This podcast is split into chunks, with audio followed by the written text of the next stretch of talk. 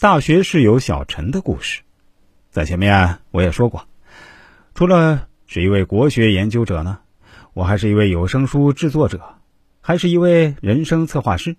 今天啊，就跟大家讲个故事。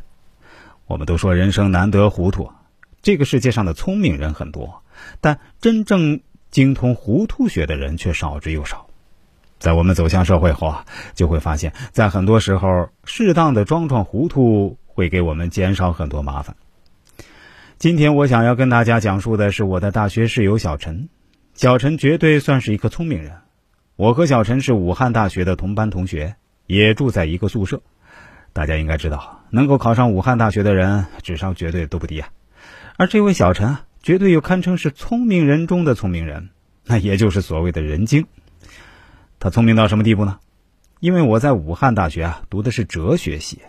很多朋友可能也有所耳闻，那这个专业啊是需要阅读大量参考书的，而且这些书啊还真不好读，特别是一些翻译过来的哲学著作，有的读起来都不通顺。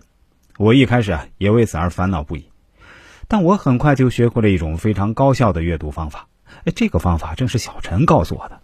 小陈对我说：“我们去阅读一本书，其实啊只要去看一下偶数页的内容。”直接跳过单数页就可以，什么意思呢？比如一本书啊，我们只看第二页、第四页、第六页，不看第一页、第三页、第五页。我当时一听，感觉很新奇，但不免有些疑惑。那这种方法看小说估计还行，你用来阅读哲学著作真的可以吗？小陈对我说：“如果你是一个专科生或者是一个普通本科生，我不会跟你说这种方法。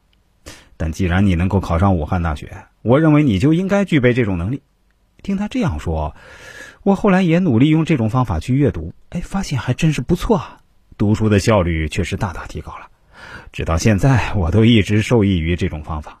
而且，我发现这个小陈阅读的兴趣很广泛，他也很喜欢买书。我曾经问他说：“那你在书店里怎么判断一本书是否值得买下来呢？你总不可能什么书都买吧？”小陈非常神秘的对我说：“对于这个呀，我有一套我自己选书的方法。”我会翻看一本书，直接读第五十页和第五十二页。如果这两页里没有我感兴趣的东西，我就不会买这本书。如果这两页里面有亮点，我会毫不犹豫地买下这本书。哎，对于小陈的这种选书方法，我一直没有学到精髓。这其中啊，可能还真带点玄学的成分。当然，我也可以理解他的逻辑。